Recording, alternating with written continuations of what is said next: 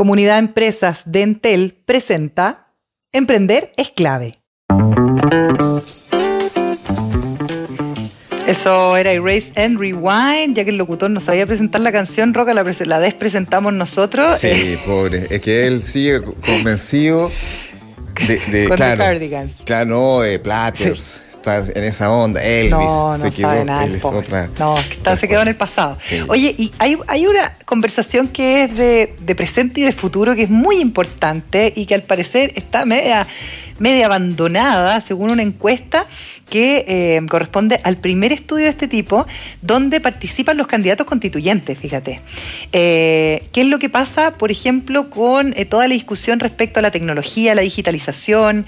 ¿Qué va a pasar con eso en la Constitución? ¿Vamos a tener algún tipo de, de, mm, lineamiento que nos permita generar legislación al respecto? Son temas que vamos a comentarle a Paula Espinosa, directora de la Fundación Saber Futuro, que mm, es, depende de la Universidad de Chile y que tiene esta encuesta Tecnología y Constitución. ¿Qué piensan las y los constituyentes? Paula, ¿cómo estás?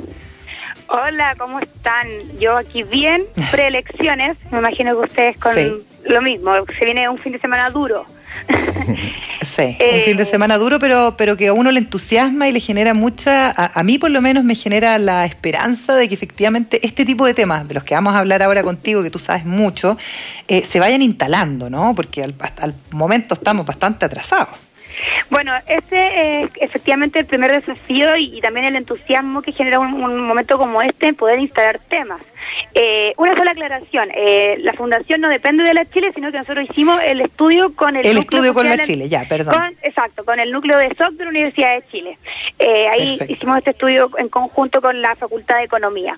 Eh, sí, pues efectivamente eh, la- esta- este momento constituyente tiene esa, esa como posibilidad de poder decir, bueno, si queremos una constitución o si estamos pensando en una constitución de 20, 30, 40 años, que eh, suena como con, con, con la, con, la con el dinamismo de los tiempos algo también difícil de conseguir, así como, como todo cambia tan rápido y, y nosotros estamos pensando en algo que, que permanece, eh, tenemos que estar un, un poco eh, informados y estar eh, al día respecto a los desafíos que actualmente están sucediendo y que en el futuro eh, nos van a generar más interrogantes y vamos a tener que ir definiendo más cuestiones que, que tienen que ver con principios, no solo con legislación o diseño de política pública.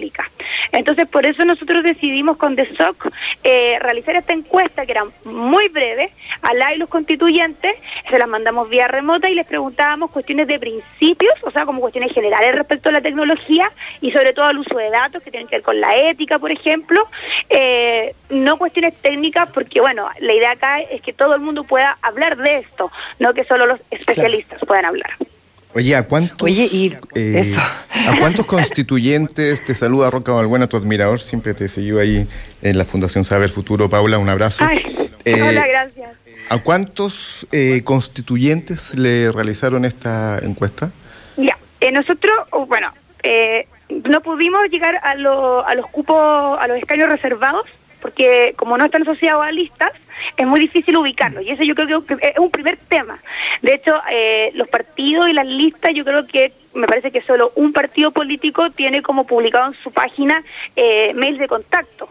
De, con los con los constituyentes. Algunos tienen páginas web, algunos tienen redes sociales, pero uno no tiene como una vía directa, ¿ya? Entonces, por lo tanto, eh, eh, eso es un trabajo muy difícil de hacer. Eh, y tenemos que pensar que para, la, para los ciento treinta y tantos escaños que quedan, mm, porque acuérdense que hay 17 reservados, eh, hay 1.200 1.269 candidatos y candidatas, ¿ya? Nosotros le mandamos eh, la encuesta a un total de 610, que es un, más o menos eh, la mitad, ¿ya? Perfecto. Ahora, de ahí, y esto es súper interesante, la mayoría de, de candidatos a los que se les envió, porque es más fácil el acceso, son candidatos y candidatos de partidos políticos o independientes eh, asociados a partidos políticos y luego los independientes, ¿ya? Sin embargo, los que más responden son los y las independientes y en segundo lugar los y las independientes asociados a partidos políticos eh, y también las mujeres por sobre los hombres. Eh, y ahí yo podría adelantar un par de, un, solo hipótesis. A ver. Eh, Por ejemplo, que efectivamente, ¿por, qué, la gente de partidos políticos no responde finalmente? Eh, uno, porque yo creo que los independientes y las independientes tienen como la, noción de que están en desventaja de visibilización. No tienen un aparataje, de hecho muchas veces no mm. tienen ni jefe ni jefa de campaña, es distinta la relación, ¿ya?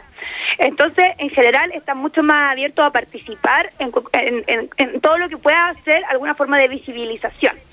Eh, lo mismo creo que pasa con las mujeres, que, o sea, son 10 puntos de diferencia entre hombres y mujeres eh, que responden. Y eso es, bien, es bien notable. Eh, y eso a mí también me parece interesante, y aquí yo creo que a Elena le va a gustar esto, que viene también a desmitificar este absurdo, voy voy a ser redundante, este absurdo mito de que a las mujeres no nos interesa la tecnología, porque de hecho son más las mujeres que responden sobre el tema. Buenas, buenas conclusiones. Y te puedo preguntar eh, eh, si pueden, en base a las conclusiones que, que, obtuvieron por los resultados, si se puede ir como, eh, si hay posturas ideológicas en la respuesta o es absolutamente libre. O sea, se puede decir que, no sé, la gente más de derecha apoya la digitalización o la gente más de izquierda. ¿Hay posturas ideológicas o es absolutamente libre? No, yo creo que hay, yo creo que hay posturas ideológicas eh, hay posturas ideológicas, sin embargo hay mucha confusión. Uno no puede, una encuesta es una foto, es un dato, eh, también el promedio de respuesta de la encuesta es muy breve, uno ve mucho aceleramiento, es decir, como muy poca reflexión respecto a los temas, eh, por lo tanto la consigna suele ganar por sobre como las implicancias de lo que se está respondiendo, sobre todo cuando hablamos de cuestiones éticas, entonces más que allá de grados de conocimiento o desconocimiento de los temas, uno ve que eh, primero que en general yo diría que el tema no está puesto como en prioridad, uno sí se queda con la sensación de que hay falta de, de, hay más bien desconocimiento o confusión y sí hay cuestiones que tienen que ver con temas ideológicos. Y un ejemplo claro, ¿ya? Eh, hay una pregunta que nosotros hacemos respecto a si es urgente, urgente, nacionalizar Internet. Esto se hacían con escalas donde además ellos podían responder desde mm, muy desacuerdo a muy de acuerdo, pero también neutral y paso, porque hay temas que tú simplemente puedes no manejar o no tener una opinión porque te falta información. Sin embargo, frente a esa afirmación, eh, los sectores más de eh, progresistas de izquierda estuvieron de acuerdo en nacionalizar Internet, ¿ya? Eh, a mí esa respuesta cuando eh, y eso también ha sido súper interesante porque luego la hemos contrastado con light con, con, candidatos y cuando uno lo habla tienen otra reacción y también con personas más ligadas como a estos mundos o sea la gente más especialista se agarra la cabeza de un mano primero. Eh, porque ahí sí te habla de que, porque, que hay un desconocimiento respecto a qué es internet. Primero, Internet tiene un aspecto físico, donde efectivamente uno puede decir, bueno, a falta como mayor, eh, como injerencia del Estado, por ejemplo, para las zonas rojas, etcétera, hay modelos de desarrollo relacionados con Internet, etcétera. Pero Internet es una red que su nacimiento, su surgimiento es la pluralidad. Uno diría hablar de, ojalá mm. lleguemos a hablar de internetes. Eh, eh ahora mismo en Colombia, o sea, lo que se está denunciando es como el, el, gobierno está bloqueando información vía Internet, por ejemplo. Eh, claro, si fuera nacionalizado seríamos como los chinos. Eh, exactamente. Eh, o, o sea, yo tampoco quiero un modelo donde estemos monopolizados por cuatro o cinco compañías, pero tampoco quiero tampoco quiero un modelo donde el Estado lo monopolice. Y además esto por me lo recalcaba bastante Leo Prieto me decía como es imposible regularizar internet es imposible siempre porque aparte de su cultura el hacker entonces claro los sectores más de izquierda o más progresistas nacionalizar, ok. Que esa palabra tensa, tensa a la derecha, nacionalizar, y ya se le pone un ticket en, el pómulo a cualquiera derecha, ¿no? Exactamente, pero eso es súper también es bastante impactante porque yo también hubiese pensado, que me parece legítimo porque un tema ideológico, que la derecha abrumadoramente estaría en desacuerdo. Pero no está abrumadoramente en desacuerdo. está en desacuerdo, pero no es abrumador, no es el 100%. Entonces, mm. es como, ahí uno piensa qué pasa con la palabra nacionalización. La diferencia con soberanía, que es distinto, es distinto nacionalizar a tener una soberanía, etcétera. Entonces uno ve que ahí hay confusiones importantes. Lo mismo con Eso, Paula, te iba a decir, etcétera eso está, eso, eso también habla, y aquí te, pregunto tu opinión por estar en el backstage de esta, de esta encuesta, habla del desconocimiento finalmente, ¿no? Porque uno dice ya nacionalizar, pero estamos siempre hablando como de tangibles, de productos, de servicios. Pocas veces podemos como entender bien metodológicamente cómo debiera funcionar esto para seguir creciendo, ¿no? Efectivamente, de hecho, bueno, eh, a propósito de la pregunta de, nacionalización, nosotros hicimos el zoom en todas las preguntas, pero lo pusimos los resultados, el zoom respecto a las edades, y el tramo entre 18 y 30 años son los que están más de acuerdo con nacionalizarlo, o sea, ah, básicamente nativos digitales. nativos digitales que se mm. quejan porque Instagram eh, bloquea poner un, un pezón.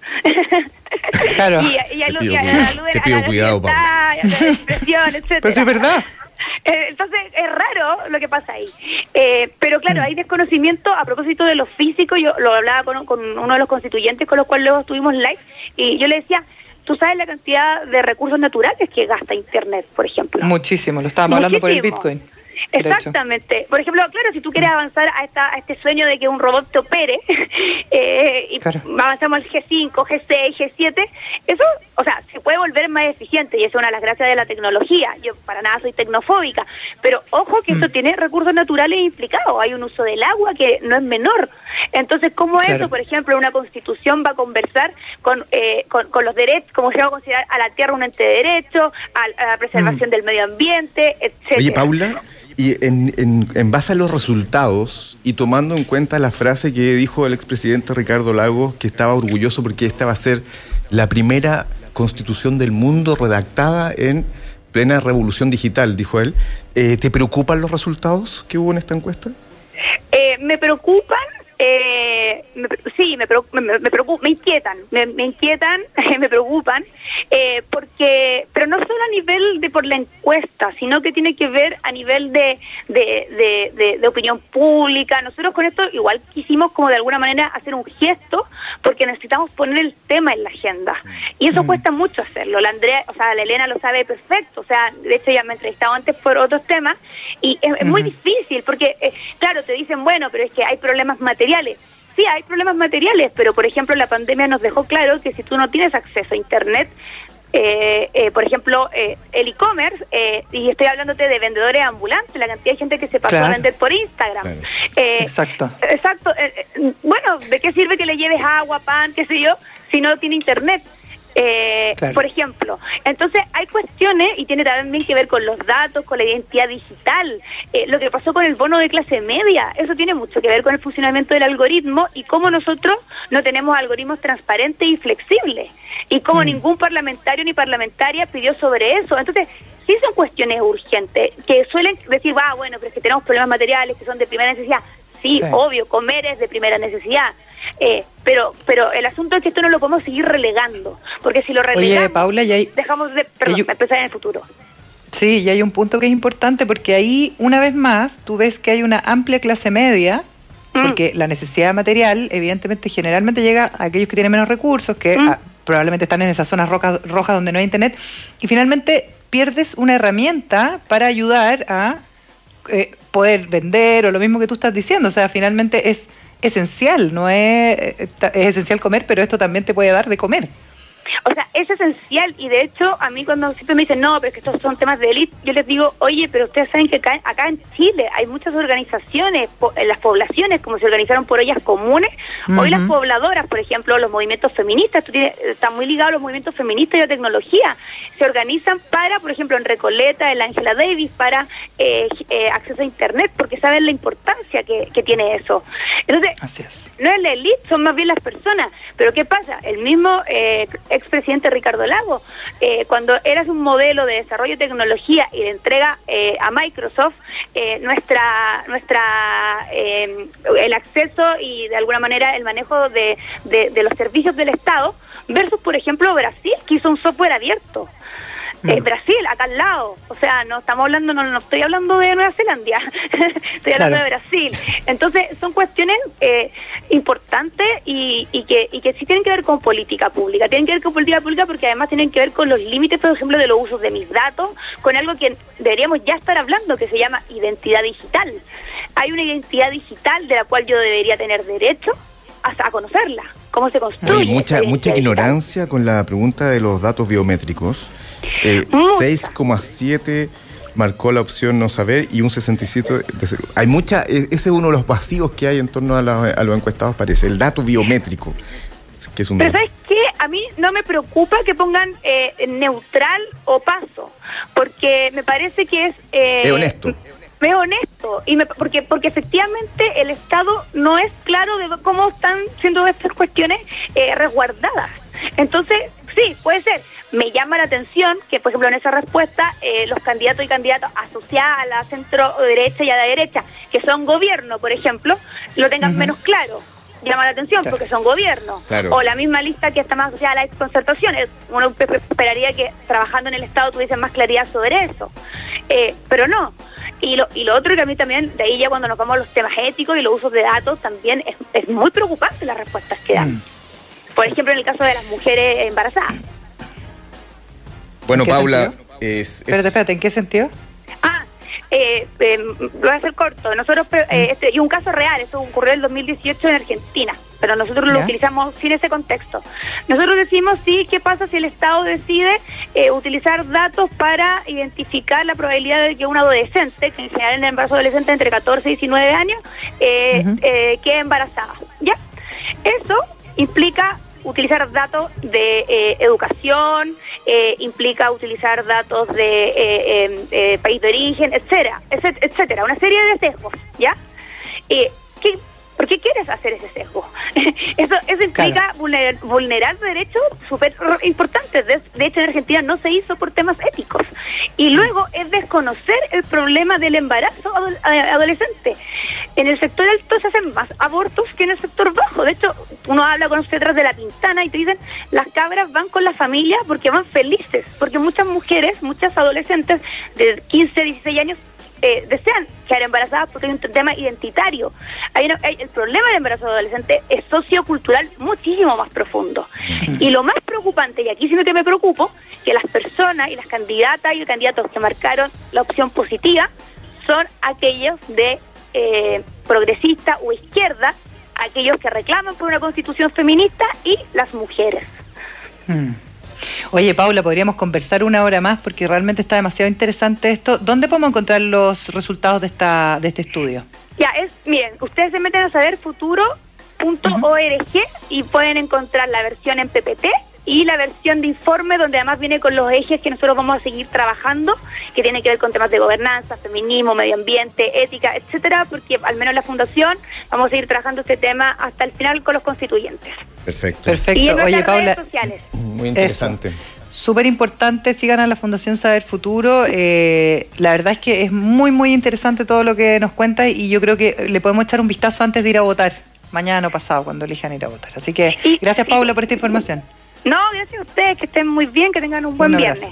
Abrazo, Paula, muy interesante. Chao, Oye, excelente, excelente información. Qué bueno que pudimos eh, meterla en nuestra pauta. Vamos a una pausa y ya volvemos. Volvemos. Hoy todo es digital. Las reuniones familiares, el entretenimiento y los negocios. Y aunque para muchas pymes digitalizarse pueda ser una tarea complicada, la comunidad en Teleempresas te la hace fácil. Encuentra todo lo que necesites para poder llevar tu negocio un paso adelante en la digitalización con capacitaciones, cursos, tutoriales, descargables y muchas herramientas tecnológicas para tu emprendimiento o pyme. Es fácil, gratis y para clientes y no clientes. Entra hoy a entel.cl slash comunidad empresas, porque tu negocio no está solo. Entel Empresas.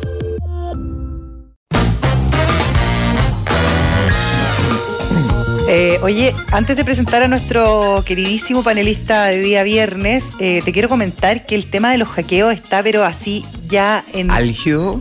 Pero que tú ya te volviste como el rostro del anti Yo me volví el, rostro del hackeo, total. Oye, pero no, yo uno piensa que su cuenta tiene cariño, las fotos, chuta. Yo empecé a pensar, oye, tengo fotos en traje de baño, qué lata, ojalá que no me hackee. Bueno, si me ponen en traje de baño es porque estoy más o menos bien, pero eh, pero fíjate que hay hackers que hace unos días hackearon el sistema de Colonial Pipeline Service. ¿Sabes lo que es?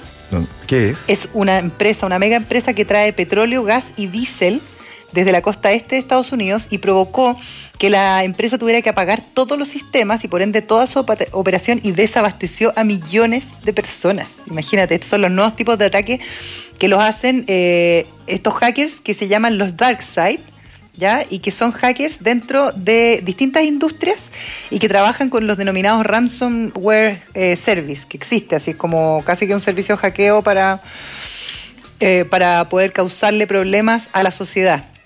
¿Y qué es lo que hacen? Bueno, lo que hacen es que ellos, eh, en vez de irse por montos chicos, como lo que están haciendo los turcos con las cuentas de Instagram, dicen que son un grupo apolítico, que no trabajan para ningún gobierno país y que ellos quieren ganar plata, pero eh, a través de aquellos que contaminan, por ejemplo. O sea, las petroleras serían eh, la- el nuevo grupo objetivo para Ah, los como hackers Robin Hood, así como Claro, hackers exacto. idealistas. Y el- Claro, el, exacto. perdona, ¿se ha vuelto más sencillo ser hacker? O sea, ¿había como una como propulsión de hackers porque se ha vuelto más fácil? Yo no sé, o sea, a mí el que me hackeó tiene 17 años. No, claro, no se imagina, y puede ser todo, menos, y- puede ser de 7 años y ah, está como eh, con tu O sea, cuenta. tiene 17 y andaba ofreciendo enseñar a hackear. O sea, no creo que sea tan difícil. chilena, ¿quieren? Oye, eh, no, claro, porque, y- pero también hay, hay, se ha industrializado el hacker, ponte tú, se asocian entre hackers. Hay Bueno, eh, hay asociaciones de hackers y lo otro es que mm, es interesante que tienes los contra hackers. Ayer me ofrecieron varios, ah, varios como, eh, como paramilitares, así. que esos son como los, Robin- los verdaderos Robin Hood que en el fondo van deteniendo, van como contra hackeando esta, eh, A los esta hackers, tendencia. claro. Pero me imagino que una persona que hackea eh, a una gran compañía de petróleo, bueno, estamos hablando de otras palabras, palabras mayores. No, un tipo en un, en un sótano y con unas medidas de seguridad. Pero igual yo creo que ese hacker idealista, eh, medio heroico, también es un personaje interesante, como casi li- literario. Sí, El, oye, el Robin Hood eh, eh, hackeando. Claro, eh, co- cortito, una cosa, la multigremial nacional todavía está esperando la respuesta a la Corte de Apelaciones que la pueda dar hoy día para ver si se puede trabajar el fin de semana en las pymes, ¿ah? Ojo con eso. Ah, todavía no está resuelto. Yo solo se resolvió, bueno, eh, esta curiosidad que La Vega está cerrada, pero las ferias van a estar abiertas. Eso es una de las medidas que las ferias ¿Cómo van se provee la feria si, no, si la Vega está cerrada? Esa era la, esa era la incongruencia. Eh, Arturo Guerrero, el de La Vega, estaba así, pero desatado, así. Me imagino. Desatado. Decía, pero ¿cómo? Eh, los lumi- las luminarias del Congreso. ¿Cómo se le ocurre eh, de cómo se van a surtir las ferias si Las Vegas y, y el, el- está, está cerrada? Entonces se produce como... Sólido, Sí, así que Oye, eh, ¿cultura y nueva constitución? ¿Qué te parece? Bueno, ha llegado nuestro amigo. Claro, Fabio Costa, el librero, presidente de la Asociación de Librerías, creador de Bros Librerías. ¿Cómo estás, Fabio, querido? ¿Cómo están? ¿Todo bien acá? Bien, hablando de un montón de temas. Estamos medio dispersos hoy día, pero es que hay mucha No, pero noticia. estaba bueno. La dispersión, es- bueno, la dispersión lleva- siempre llega a luz. Justo Sí, ayer, justo ayer, para que, como son las cosas, me llegó un eh, me llegó un mensaje por Instagram Que así como remitente Health Center y decía, Sí, no eh, sé, una de tus publicaciones. eh, Era mi cuenta, era mi cuenta la- que me la hackearon. Claro, y, ¿Pinchaste y ahí, me llegó eso y yo dije, no, esta cuestión está rara. Y hoy día vi pu- alguien que publicaba así como no abran link de Health Center porque son hackeos, no sé qué. Sí. Es un, un amigo turco que tengo nuevo, 17 años tiene. Igual Oye. son, sea, son, son, gente seca igual técnicamente hablando, pero ¿por qué no hackean cosas útiles para la gente? y hacen- Claro, que haya un grado de heroísmo en el hacker, eso es lo que Sí, estábamos hablando Claro. justamente. Hackean puras tonteras. Una Oye, visión bueno. más altruista del hackeo. Exacto. Oye, y pronto el hacker le va a pedir pololeo a la hija de la profesora, ¿eh? porque tiene 17 años, la, la hija tiene 15, Amalia. Va a terminar con el hablando, hacker. hablando en turco, imagínate. Maravilloso. Oye. Oye, Fabio, eh, estamos a puertas de la elección, eh, una elección, una de las elecciones más únicas, yo creo que, que- se han visto en las últimas décadas, no solo en nuestro país, yo creo que a nivel internacional, una elección de muchos candidatos de distintos tipos, entre ellos los eh, candidatos a eh, Comisión Constitucional o Asamblea Constituyente. Y obviamente el tema de la cultura es un temazo. Vimos que hace algunos días atrás eh, hubo protestas por parte de quienes están vinculados a la cultura precisamente por el escaso o nulo apoyo por parte del ministerio. Lo hemos conversado también en el tema de las librerías, Fabio. Y bueno, uno tiende a tener la esperanza, ¿no es cierto?, de que con mis candidatos, con mis representantes, probablemente muchos del mundo independiente, estas temáticas sean importantes en la discusión de la nueva Carta Magna.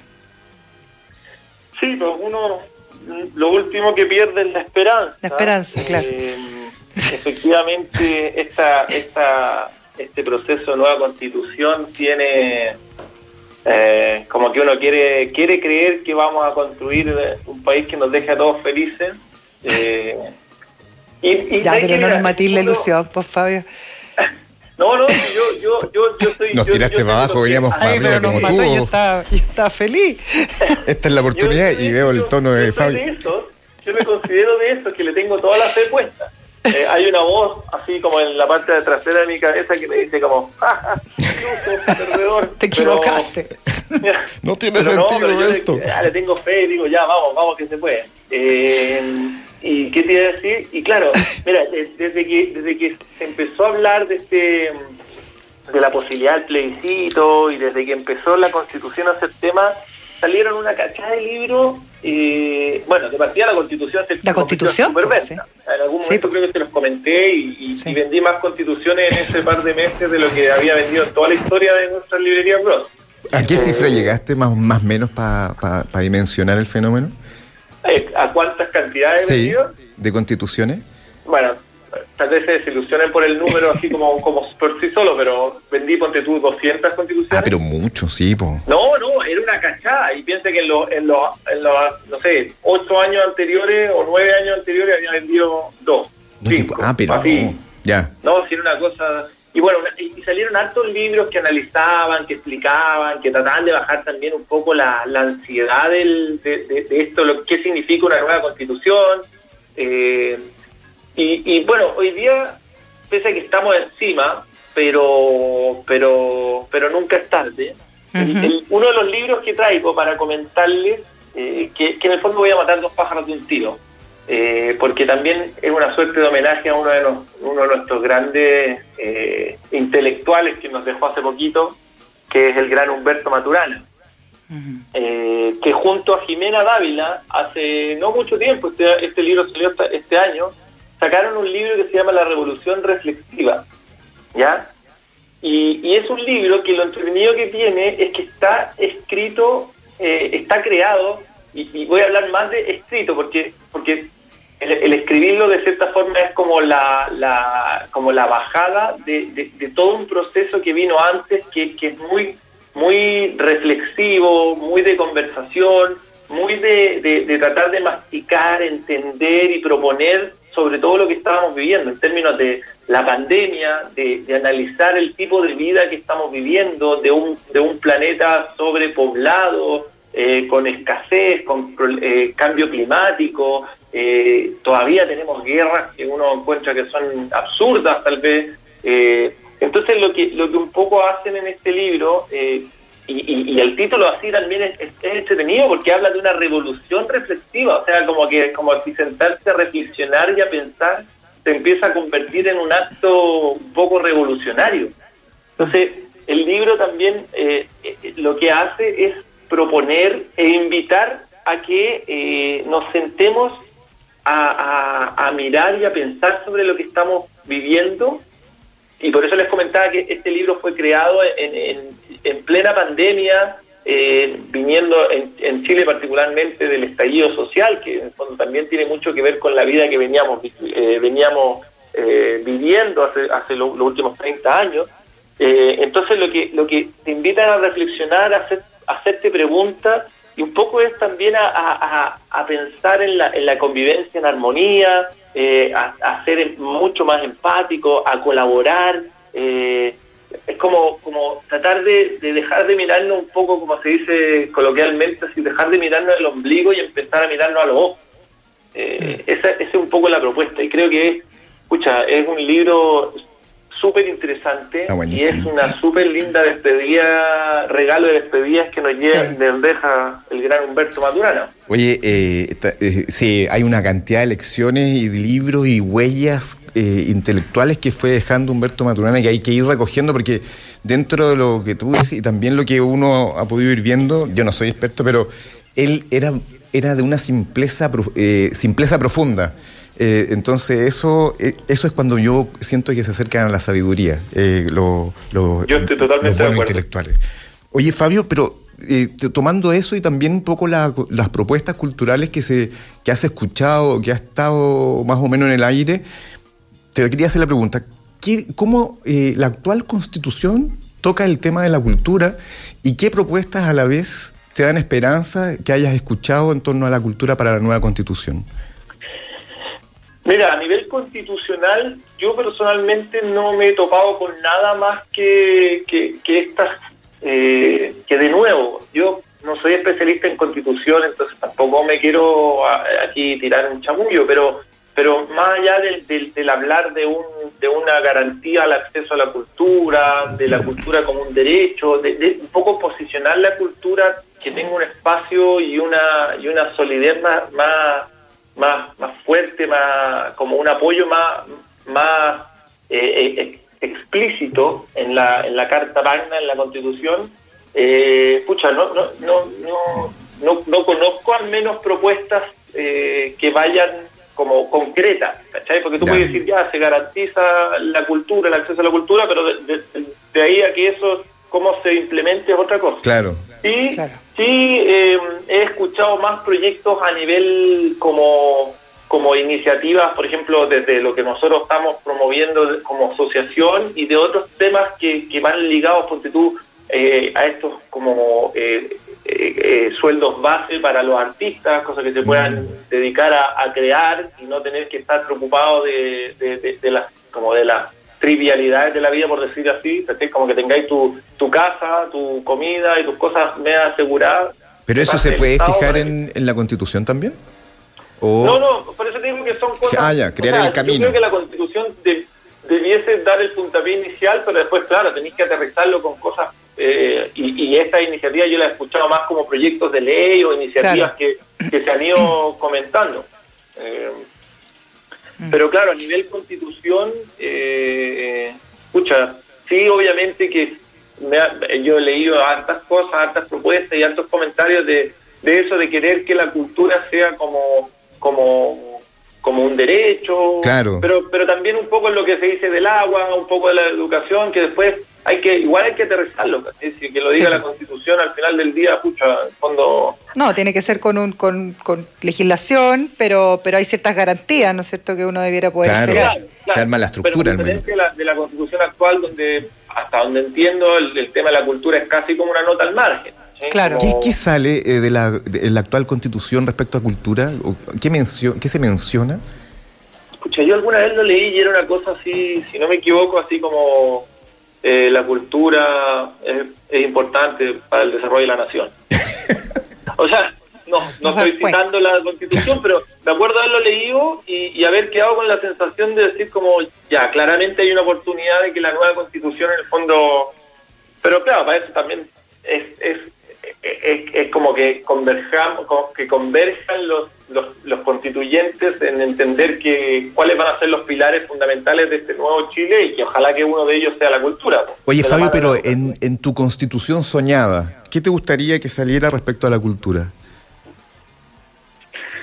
Eh, o sea, conceptualmente hablando, eh, a mí me encantaría que la, la, el acceso a la cultura no, no tuviese, o sea, a él, que el Estado se comprometiera al fomento del desarrollo y acceso a la cultura, en, el término de que lo, vayan metiendo en los procesos de educación, en los programas municipales, ¿cachai? Como, mm. como, como que... Abrir la cancha. Para, ¿Ah? abrir la cancha, dar la posibilidad, o sea, abrir el camino para que para que, eh, la cultura se masifique, o sea, como dejarlo como escrito no solamente el consumo de cultura, por así decirlo, sino que también la creación y la difusión, porque en el fondo, claro, todos queremos cultura y no hay, bueno, ya ahí, se pueden ir dando oferta-demanda un poco en, términos de, negocio, pero, pero claro, que, en el fondo, por un lado, se fomente mucho lo de valorar, apreciar y, y, sentirla cerca la cultura, que no, no, no, no se aleje tanto como hoy día, como hoy día suele pasar, eh, y por otro lado también eh, que, ¿cómo se llama esto? Que, que, sea mucho más fácil para, para quienes son realmente creadores, artistas y generadores de cultura que también puedan dedicarse a eso. Oye, un poco también que, no sean las leyes del mercado al final las que regulen la cultura. Yo, yo te iba a preguntarlo al revés. Eh, cuando hay ciertas, ciertos puntos de inflexión en una constitución donde se garantizan ciertos ciertas bases, ¿no? Esto mismo que tú estás hablando de una renta que puede ser básica, etcétera, que eso existe en otros países y funciona, como en Francia, por ejemplo. Eh, evidentemente también uno debiera pensar en eh, generar un mercado que sea, que sea importante, que sea incidente, que te permita eh, exportar cultura, la famosa economía naranja, como se le llama en otros, en otros países, que aportan mucho al Producto Interno Bruto de los países, pero que obviamente son dirigidos desde políticas públicas. Claro. Mira, yo, yo creo que es, es importante, a ver, eh, yo no quiero, no quiero tampoco así como, eh, yo no soy de las personas que cree que el Estado tiene que ser una cosa gigante y que lo regule todo, ni mucho menos. ¿ya? Yo, yo, yo sí creo en ciertas virtudes del libre mercado y también creo en, en- en que un Estado tiene que ser capaz de, de hacer cosas, las cosas primordiales para un desarrollo sostenible del país. Y en ese sentido es donde yo como que me gustaría separar de cierta forma lo que es las leyes del, del libre mercado que autorregula, no sé, la venta de ropa de temporada, con lo que es ya cosas que, que yo considero, y por eso lo, lo digo desde mi opinión, porque la pregunta de Roca era como mi, mi, mi constitución soñada, las cosas que yo sí creo que un Estado que está pensando en, en- en el desarrollo del país debiese cuidar y, y- y potenciar, que son, la educación, la, la educación y la cultura, que yo creo que están muy ligadas, eh, obviamente el tema de que la- tengamos salud, el tema, hay, hay ciertos temas que yo creo que el Estado tiene que cubrir y que no puede dejar en manos del- de, de las leyes del mercado. Claro. Eh, y, y por allá va, por allá va mi, mi, mi como mi sueño de constitución. Eh, una constitución donde tú digas, pucha, cuando si, si tú no tenés plata para ir a una obra de teatro, no, ojalá que esa no sea la, la restricción. Oye, y parece, Fabio, que cualquier cosa que se haga en la nueva constitución va a ser superior a la constitución vigente en el plano cultural. O sea, Sí, o sea, ya eso es, tiene que ser un paso hacia adelante. Sí, o sea, que el, el mismo hecho de que en los últimos meses se haya hablado de que el libro es esencial, que se habla del tema del IVA, escucha, yo ya creo que por lo menos son señales que de cierta forma te empiezan a, a dar cuenta de que o, o- o hay algo de proactividad de parte de las autoridades o eh, están captando algunas señales de, o sea, están un poco como avispándose. De, como de los chilenos, claro. no, entonces, no, no, más claro, el, el- el chileno hace rato que, que viene como... Lo está eh, pidiendo. gri- Gritando, claro, y ahora están como captando esa- esas señales al parecer. Entonces, Mm. efectivamente, o sea, aquí cualquier cosa puede ser mejor, pero también, escucha, eh, Hagamos las cosas bien. Por lo menos, Eh, por lo menos un par de párrafos, Fabio. Por lo menos un par de párrafos.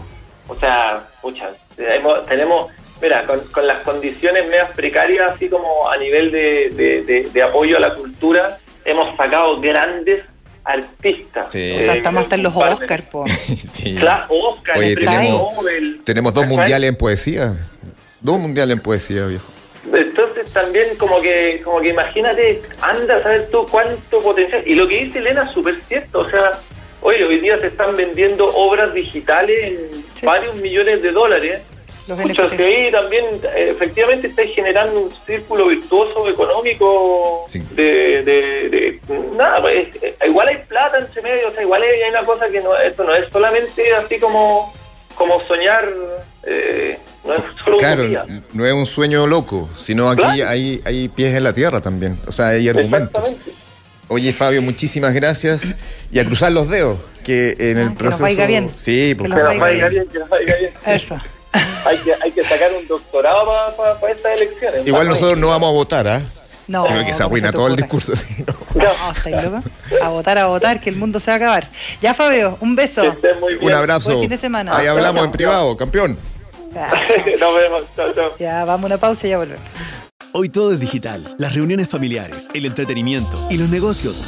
Y aunque para muchas pymes digitalizarse pueda ser una tarea complicada, la comunidad en Teleempresas te la hace fácil. Encuentra todo lo que necesites para poder llevar tu negocio un paso adelante en la digitalización con capacitaciones, cursos, tutoriales, descargables y muchas herramientas tecnológicas para tu emprendimiento o pyme. Es fácil, gratis y para clientes y no clientes. Entra hoy a entel.cl slash comunidad empresas, porque tu negocio no está solo. Entel Empresas.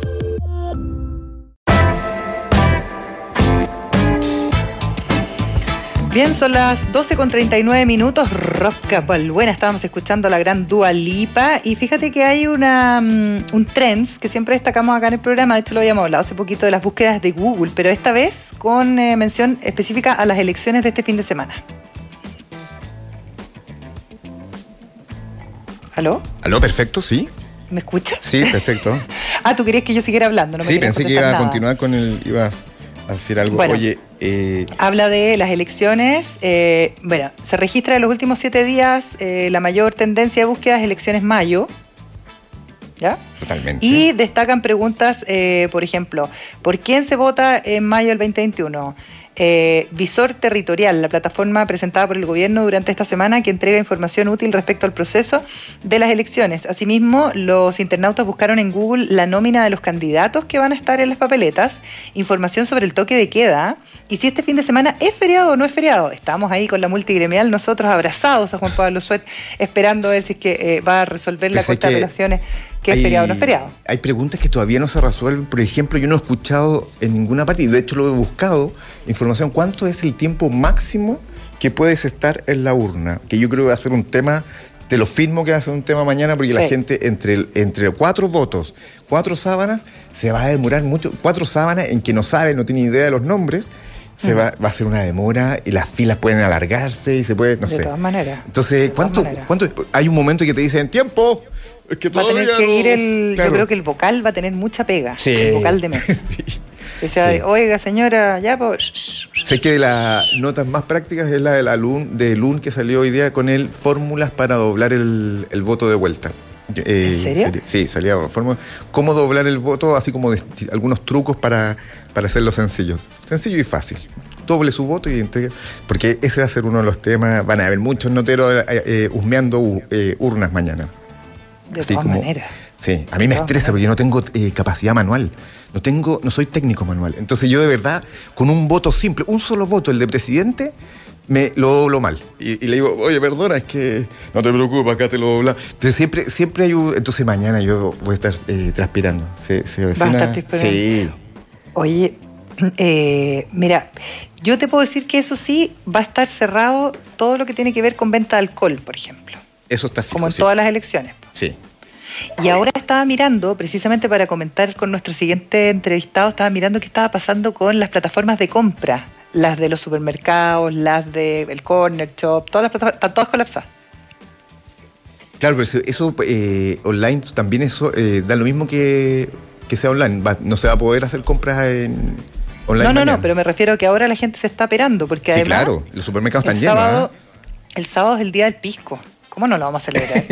con elección y todo, pero no antes de ir a votar, pues después de ir a votar. Eh, son dos cosas que chocan. Tenemos a un invitado que nos va a opinar de eso. ¿ah? Es un tema polémico. Periodista, cronista gastronómico, amigo de la casa, fundador de Emporio Creativo, Daniel Greve, ¿cómo estás? Hola, ¿bien ustedes? Muy bien, tanto Daniel. tiempo sin hablar contigo, Sí, Daniel. Sí, tanto tiempo, ¿qué tal? Tremenda voz. ¿ah? pandemias. Tremenda voz, Daniel. Te felicito. Oye, eh, se celebra una vez más el Día del Pisco y en pleno fin de semana, pero en pleno fin de semana de elecciones. ¿Cómo lo ves eso? Sí. Lo veo que hay que celebrar desde ya. Llegar Desde prendido a vamos la a tomar al tiro. Hoy es el minuto, claro, ¿no? Mira, Claro. de hecho nosotros hoy día lanzamos 40 grados cócteles, que es nuestro, nuestra segunda edición del recetario del pisco chileno. Ya. Un libro precioso además, lo vamos a hacer con algunos amigos de la prensa. De hecho voy a hacer un live para los que quieren conectarse a arroba Daniel Greve en Instagram, para que también puedan ver qué podemos hacer. Tú tienes una cuenta activa, no te la han hackeado, qué cosa La más vers- buena. no, por suerte. Y Qué maravilla. va- vamos a ¿Cuál- poder ver. a- los- los ¿A qué hora es? Arroba Daniel. Greve con B corta. Sí, a las 8 de la tarde. Y por el Día del Pisco, claro, es un adelanto, va a estar también con, con- con nuestros amigos ahí de la Chavi Cádiz, Ricardo Guerrero, Miguel Maldito Arman, Darra Gabriel, con los que hicimos este libro, y adelantándonos un poco a la celebración. Perfecto. Y cuéntame, eh, ¿qué es lo que, lo que le trae esta segunda versión del libro?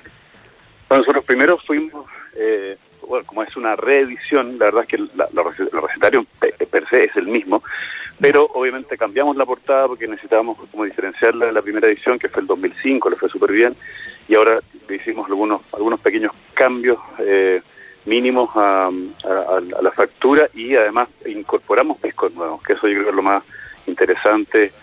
Lo mismo algunos piscos que ya estaban pero con sus nuevas etiquetas o sus nuevas fórmulas y algunas y algunas eh, destilerías también que no existían y que ya ahora están eh, por ejemplo no sé pues Bausá que, que está con su Bausá aniversario que es maravilloso pero además con el Don Lorenzo que es un espectáculo de pisco muy rico muy fino. Metimos uno que se llama ceremonial que, que, en ese momento no existía que es un pisco translúcido de la viña Siete Brujas que es increíble Todo fabricado en Chile, me imagino, ¿no? Sí, todo acá. Los El Chañaral de Carén, Espíritu de los Andes, el Capa, por ejemplo, ahora que sacó la Apostol también de su versión con madera, que se llama XO, el río Malpaso, con sus pisco, etcétera. O sea, bueno, Mistral, ¿cierto? Con su línea Nobel, el, el Nobel 1931, que de hecho que es lo que se celebra mañana, que es nuestra denominación de origen de la más antigua del mundo, que fue un, de hecho un 15 de mayo de 1931. Y el 3R, por ejemplo, también con su etiqueta nueva, con su nueva fórmula. Entonces, fuimos reincorporando estos nuevos piscos con sus notas de cata, respectivas, con sus fichas técnicas, pero además con 40 cócteles, 40 cócteles para, para probar en casa cada uno tiene su ocasión de consumo, hay dos de primeros están pensados para, para aperitivo, para terraza, entonces son cócteles más frescos, más fáciles, más suaves, más secos, y te vas pasando al living para hacer una transición, al comedor para comer y al trasnoche de ¿Y todo se puede hacer con pisco? Todo, todo, con pisco. Todo con pisco. Oye, Daniel, eh, desde, desde, te pregunto, el, el, el piscolero, eh, el zorrón aferrado tercamente a su vaso, ¿ese eh, sigue vigente, sigue vivo más allá de la sí, pandemia? Sí, sí, está, está, bien. Está, está ¿Sí? bien que se haga así. Pero, eh, y, y, el pisco a nivel de, de, consumo, ¿en qué lugar del ranking está en términos de, de copetes? Porque han salido muchos copetes, Daniel, perdona que te interrumpa. ¿Sí? Han sí, salido sí. muchos muchos tragos eh, de factura nacional muy buenos. El gin, por ejemplo, hay Bueno. una explosión Ah, de bueno. de gin. Total. Pero tú dices que el pisco sigue número uno, ¿sí? Sí, sí, Ah, mira. absolutamente. Mira, De hecho, es muy divertido, lo decía también, se lo contaba a otra persona, le decía, oye, el pisco, por ejemplo, para, para entrar en terreno, terreno polémico que a todo el mundo gusta, pero mira, para, eh, si nos comparamos con Perú también, el pisco peruano, el principal mercado que tiene el pi- pisco peruano es Chile. O sea, Chile es un consumidor de pisco, pero absoluto. Ah. Eh, el, el- o sea, el, el- el pisco peruano, lo que sería exportación sería Estados Unidos y Chile. Y ahora Chile supera a Estados Unidos en, en, en, en esa... o sea, nos esa- pusimos a tomar más durante la pandemia. Más Además, además, pero Mm. sobre todo pisco. Ahora estamos celebrando el pisco de Chile y, y, y es nuestro destilado nacional por excelencia y nuestro destilado, digamos, el que más se consume. Obviamente, lo que dices tú es cierto, el gin ha agarrado una, un Mucha mercado fuerza. muy potente Mm. y hay mucho gin. Hay, yo te diría que unos 25 marcas de, de gin chileno, impresionante. muy buenos todos. Mm. Hicimos un par de catas, de hecho, eh, con el buen beber para, para un poco adentrarnos en este mundo del gin chileno que está entretenido. Hice unas catas ciegas bien entretenidas también con la gente de catador y fueron geniales. La gente se inscribía, eh, se peleaban los cupos. De hecho, hicimos dos porque el primero ya no se sobrevendió. Eh, y hay mucho interés en, en- lo que se está haciendo a nivel de, de destilados chilenos. El, el pisco es el rey, pero el gin ciertamente está ahí ganando terreno también. Oye, y a nivel de, de si tuvieras que hacer un, un análisis de los destilados, el pisco, eh, en cuanto a sus propiedades y etcétera, ¿es un gran destilado? Digo, más allá de Chile, así como si llega un, un tipo a, a probar una serie de tragos, ¿el pisco es bien considerado, es de calidad a tu juicio? Sí, absolutamente. No todos, por supuesto, pero hay piscos que están diseñados para, para la alta gama. O sea, te mencioné algunos, el Don Lorenzo de Bausá, el Apostol, el Capa, el Apostol XO. O sea, hay- son piscos de, de... Tú lo pones a ciegas en un concurso de destilado, eh, sacan medallas de oro. Mira, O sea, son de, de hecho, por ejemplo, hay uno que se llama Huacar, que lo conoces, que salió también creo que dos años seguidos con medalla de plata en grandes en grandes eh, concursos donde compites pero con absolutamente todos los destilados del mundo. Y el pisco de alguna manera tiene tiene un, mercado súper ganado porque si lo piensas de alguna manera podría ser un, pariente del, del, del coñac un pariente del brandy cierto porque se hacen también en base a uva. Y hay varios vodkas por ejemplo como el syrup que, que vienen en base de uva. Entonces a la larga eh, es un, un- y, y no tiene nada que ver con la grapa al final que se hace solamente de lo lujo de la uva esto se hace con la uva completa con el jugo con, su mosto y, por lo tanto con el vino que nace ahí entonces un- es, un, es un destilado que ya desde su cuna nace con, con un super nivel y si tienes una super fruta vas a tener un super pisco Oye, Daniel, y en términos de conocimiento, porque como han salido estos emprendimientos, hablamos del gin, hablemos del pisco, tú has nombrado un montón de marcas y variedades y especificaciones. ¿Cómo estamos en términos de conocimiento los chilenos? Yo creo que todavía estamos aprendiendo, porque ciertamente creo la pandemia es, un- es una gran universidad. Sí, es verdad. Sí. En la práctica y en la teoría. Es el momento para iniciarse. Sí. Claro. Entonces, eh, sí, bueno, estamos aprendiendo. Bueno, yo siento que la gente está cada vez más eh, permeable a la coctelería y me encanta, porque obviamente lo que decía al principio, está bien la piscola, rica la piscola, un sour está bien, pero hay que tratar de salir un poco más allá. Y de hecho ha habido varios revivals, va- varias vueltas de tuerca de clásicos de, de la coctelería chilena, por ejemplo, el pichuncho, que me encanta. En la noche vamos a hacer un pichunchito ahí bien especial, que en el fondo es pisco y vermú. ¿ya? Lo tomaba mi Eh, abuelita siempre. Lo tomaba mi padre, por ejemplo. Cada vez Sí, que po. llegaba del trabajo, se hacía su pichunchito, pero sagrado. Todos los días. Y en una copita chiquitita. Yo me acuerdo mi Sí, abuela tenía unas copitas chiquititas para tomarse el pichuncho. Exacto, a mi papá lo hacía con un vasito que era casi un, un cortiro, más, más que un cortiro, ¿no? pero, pero un vaso chico, eh, con su, lo enfriaba bien, mezclaba sus dos partes de pisco, su parte de vermú, cascarita de naranja y a escuchar música un ratito, después, ese es su, su, su, su premio por, claro. por, por el trabajo. Qué Eh, rico. Oye, Daniel, eh, eh, llevándote a otro, a, a otro tema, em, te quería preguntar un poco como por lo que tú has ido viendo, viviendo, siendo parte del mundo gastronómico y todo lo que ha pasado durante la pandemia. Haznos una reflexión al respecto. Sí, está difícil porque son abrazos virtuales siempre. Cubrir, imagínate, para mí cubrir gastronomía en esta época es complicadísimo porque los restaurantes abren y cierran y están más cerrados que abiertos. Y yo hacía muchos viajes gastronómicos por, por, por, por estar dirigiendo el 50 Best para Latinoamérica. Tenía que viajar, yo tenía viajes ahora de 50 Best en Uruguay, tenía que ir a Bolivia, tenía que ir a Panamá, tenía que ir a Bélgica ¿Todo eso está suspendido?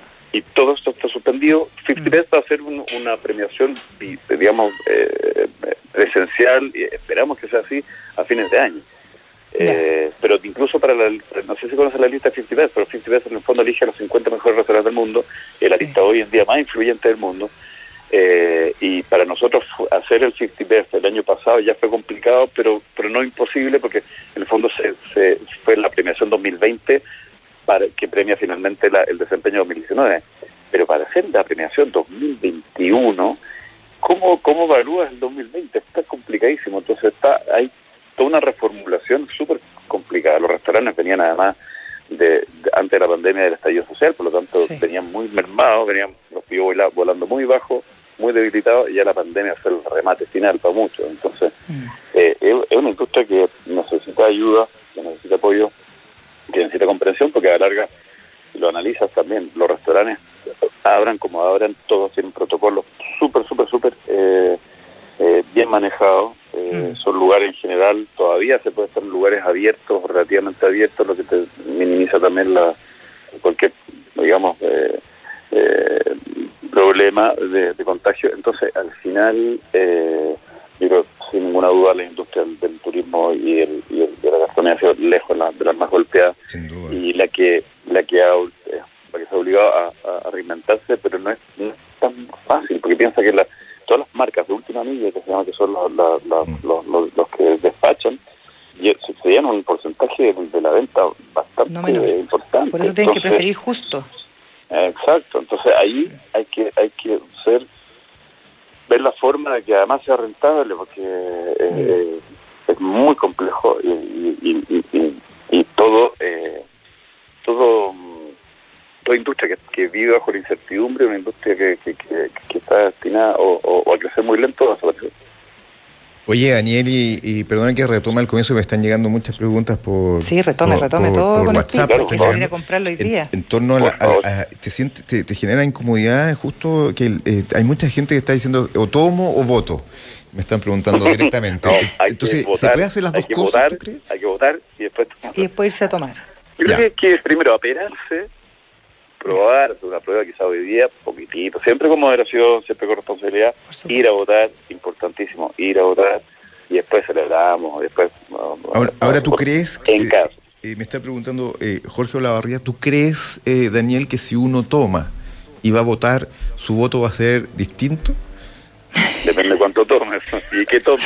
Media botella me están diciendo acá, media botella. De- de- pero de, de qué octanaje estamos hablando? Claro, Eso es muy importante. salen candidatos insólitos eh, después del día media botella, media botella de cerveza. No, ahí en, la- ahí en Las. Condes te, te equivocas de todas maneras con la Marcela Cubillo. De todas maneras. No hay ni una posibilidad de no equivocarte. Claro, arrasó Cubillos por lo menos el día sábado. Claro, pues es, un evento.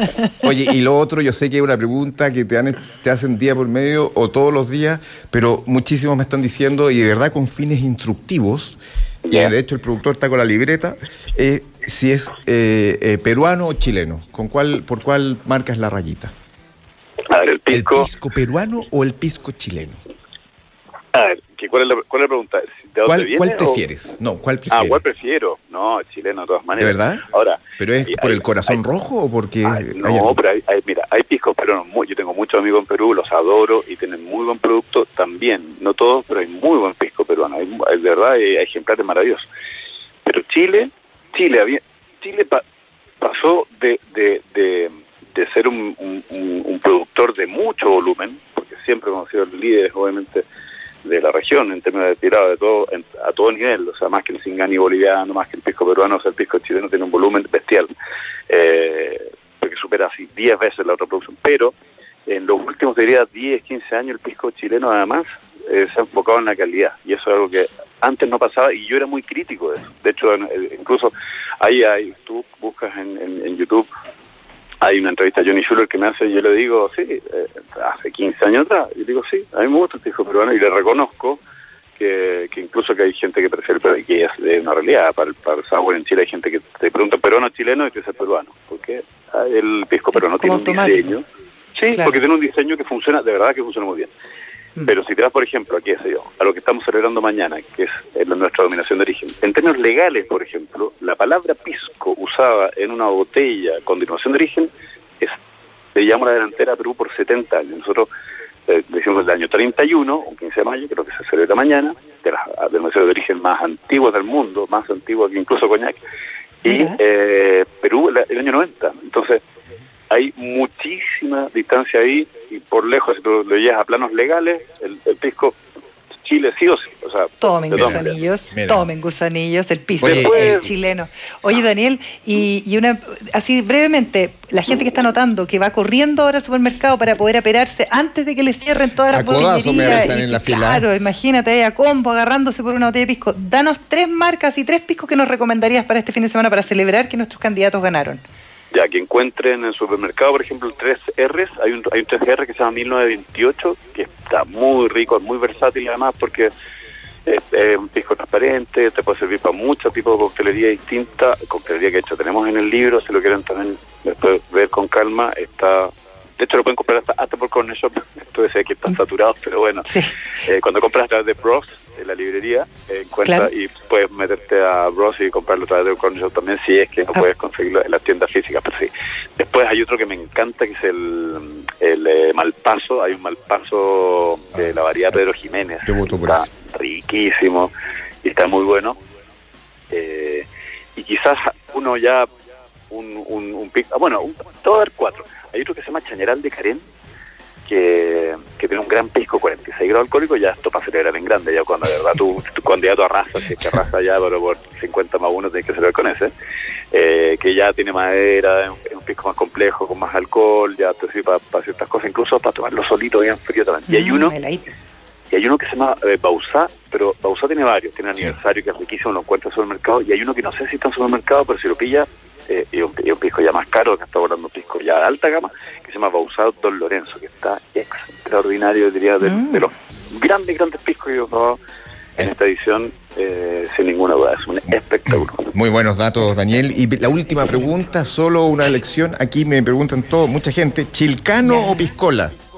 Ah, bueno, yo ahora eh, chilcano porque me gusta mucho. eh, De hecho, acabo de hacer un chilcanito eh, Ah. para una marca. Eh, notaba algo raro, Eh, Daniel. Les, les hice un, un chilcano de, de- de los dos mundos. Entonces usé un, un amargo un amargo chuncho que un amargo peruano, pero lo usé, lo hice con pisco chileno. Era como un abrazo entre Chile y Perú con el chilcano, que el chilcano a la larga es como entre comillas la piscola blanca, ¿no? Con ginger ale. Sí, pues. Excelente. Abracémonos, Sí. abracémonos entre Chile y Perú, Sí, ¿qué más? Y tomemos abracémonos. pisco.